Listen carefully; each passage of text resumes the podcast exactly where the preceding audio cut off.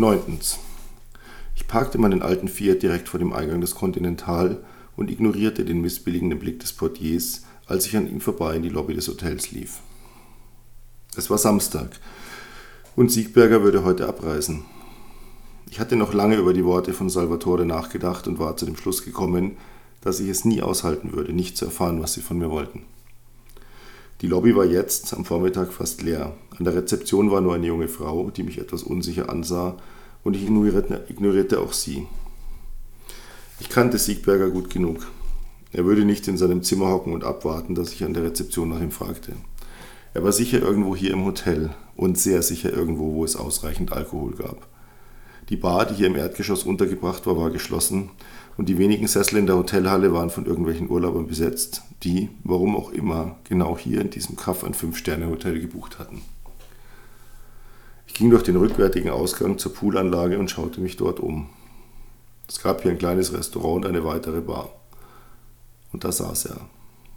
Er sah in die andere Richtung, wo eine Blondine im Pool schwamm und hatte ein Glas und eine Flasche Whisky vor sich auf dem Tisch. Er trug einen Panama-Hut und komische Hosen. Scheinbar hatte er versucht, sich wie ein Tourist anzuziehen, aber da er in seinem Leben noch nie Urlaub gemacht hatte, war das Styling gründlich daneben gegangen. Ich bewegte mich langsam auf seinen Tisch zu und als ich ihn erreicht hatte, setzte ich mich einfach. Erst jetzt bemerkte er mich und sein Kopf flog herum, während er schon ansetzte, den Platz als reserviert zu verteidigen. Dann erkannte er mich und wurde ganz blass. Hallo Siegberger, sagte ich leise. Peter, er sprang auf, starrte mich an und wiederholte dann nochmal. Peter. Ich überlegte kurz, warum ich ihn nach all den Jahren noch immer beim Nachnamen nannte. Wir waren in der Firma immer schon alle per Sie gewesen, aber jeder hatte sich beim Vornamen genannt. Nur Siegberger war für mich immer Siegberger gewesen. Ich wusste nicht mal, wie sein Vorname lautete. Ich unterbrach diese unsinnigen Gedanken, nickte, fixierte ihn kurz und sagte dann, wie haben Sie mich gefunden? Ich, äh, Peter, es ist schön, Sie zu sehen, stotterte er. Ich nickte wieder und sah ihn weiter an. Nun. Ich habe einen Beleg gefunden. Sie haben irgendwann eine Steuerzahlung geleistet. Als Bareinzahlung. Von einer Bank hier in der Gegend. Ich nickte wieder. Verstehe. Das war typisch er. Er hatte eine Nase dafür, alles zu finden.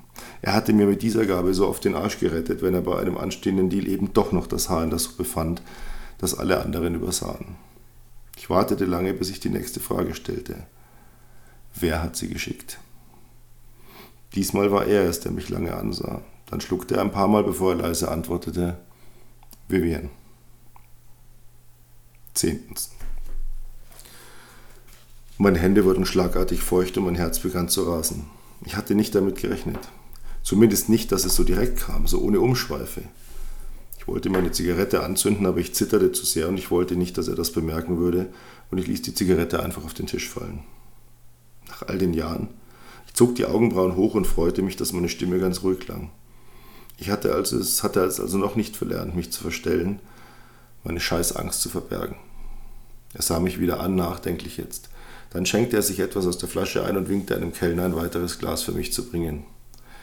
Wissen Sie, Peter, als Sie weg waren, herrschte ziemliches Chaos. Keiner wusste, ob Sie wiederkommen würden. Und Vivian vergrub sich in Arbeit.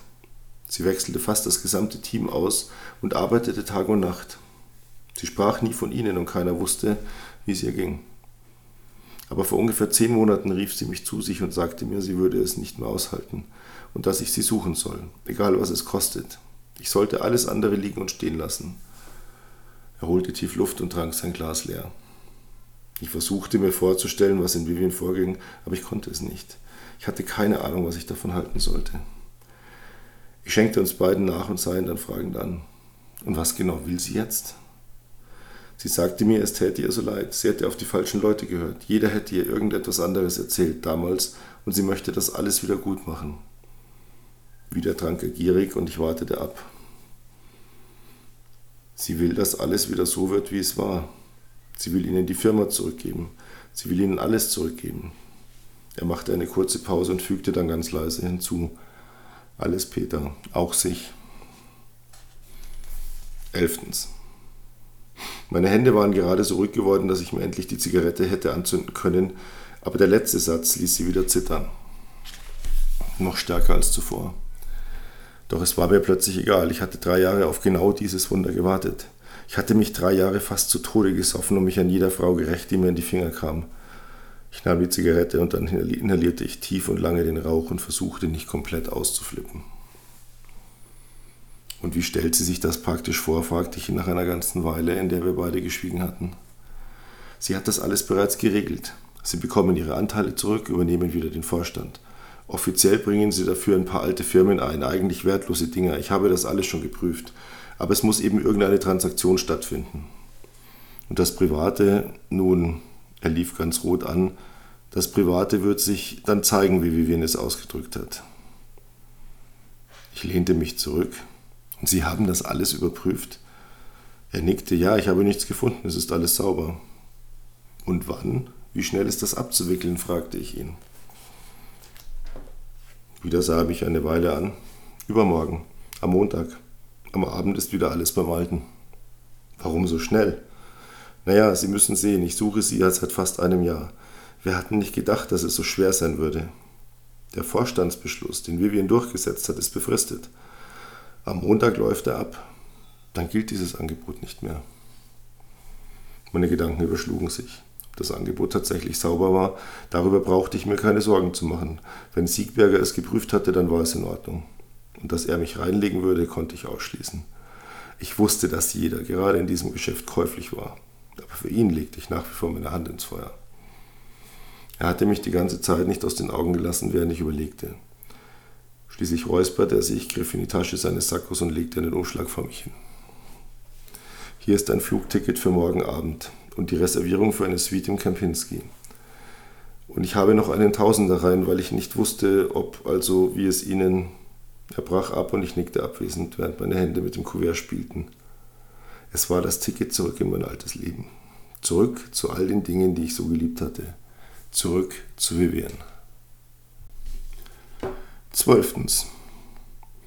Ich wachte auf und sah erschrocken auf die Uhr. Aber es war noch früh. Ich hatte wirr geträumt und fühlte mich wie gerädert. Es war Sonntag, der Tag der Entscheidung. Mein Flug, würde ich ihn nehmen, war für abends gebucht.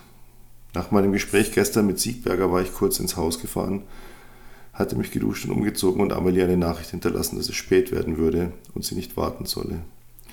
Ich musste nachdenken und das konnte ich nur alleine. Ich war den restlichen Tag ziellos durch die Gegend gefahren, und hatte abends irgendwo gegessen, in einem Lokal, in dem ich noch nie gewesen war, um ja niemandem zu begegnen, der mich in ein Gespräch verwickeln könnte. Mein Kopf war wie gelähmt. Ich schaffte es nicht, irgendeinen klaren Gedanken zu fassen oder gar zu einer Entscheidung zu kommen. Seit ich mich von Siegberger verabschiedet hatte, ging das so. Nachdem er mir das Ticket gegeben hatte, hatten wir nicht mehr viel geredet. Wir gaben uns die Hand und einen Moment hatten wir beide gezögert, ob wir uns umarmen sollten, es aber dann gelassen. Ich spürte seinen Blick im Rücken, als ich ging, und auch seine Gedanken. Die Frage, die er sich stellte, ob er mich je wieder sah, wie ich mich entscheiden würde. Das Bett neben mir war leer und zerwühlt, und als ich Amelies Kissen zurück an sein Blatt schob, merkte ich, dass es ganz nass war, so als hätte sie im Schlaf geweint. Ich rollte mich aus dem Bett und griff mir wahllos eine Hose und ein Hemd. Ich hörte im Bad das Wasser in die Wanne laufen und ging nach unten, um Kaffee zu kochen. Ich konnte es nicht länger aufschieben. Ich musste mit ihr reden und als der Kaffee fertig war, befüllte ich zwei Tassen und ging wieder nach oben ins Bad. Sie lag in der Wanne und hatte die Augen geschlossen. Störe ich? Sie ließ die Augen zu. Nein, nein, natürlich nicht. Ich setzte mich auf den breiten, gemauerten Rand der Wanne und stellte die beiden Tassen in Reichweite. Sie öffnete immer noch nicht die Augen. Waren deine Gespräche erfolgreich? Ich nickte dann vielmehr ein, dass sie das ja gar nicht sehen konnte und sagte ja, mehr oder weniger. Sie öffnete die Augen und sie waren ganz rot, sie hatte also wirklich die ganze Nacht geweint. Ich schluckte schwer und ließ meine Hand gedankenverloren durchs Wasser gleiten. Als ich dabei an ihrem Oberschenkel kam, zuckte sie und zog ihn dann zur Seite. Ich konnte nicht mehr, die Situation überforderte mich. Ich stand auf, trocknete meine Hand an der Hose ab. Warte, ich bin gleich wieder da. Ich war kurz in der Küche gewesen und hatte uns eine Flasche rumgeholt. Jetzt füllte ich unsere Kaffeetassen damit auf und dann gab ich ihr ihre Tasse, nahm meine und wir tranken beide schweigend. Wirst du gehen? fragte sie plötzlich. Ich weiß es nicht. Ich weiß es immer noch nicht. Ich ließ den Satz offen, ich fühlte mich so hilflos und ich wusste nicht, was ich tun sollte. Ich meine, wirst du weggehen von mir? Sie hatte die Frage fast nur geflüstert. sah sie an und schloss wieder die Augen. Was war ich für ein Idiot? Bilder fielen mir ein. Amelie, als ich sie das erste Mal getroffen hatte auf dem Markt. Unser erster Abend in dem Lokal auf den Klippen, ihr Lachen, ihr Mund, wenn sie sprach, ihre Lippen, wenn sie sich bewegten, unsere erste Nacht, als wir im Meer schwammen, ihr aufregender Körper. Ich konnte im Moment nicht garantieren, was passieren würde, wenn ich Vivian tatsächlich wiedersehen würde. Aber in diesem Augenblick hätte ich Amelie niemals gehen lassen.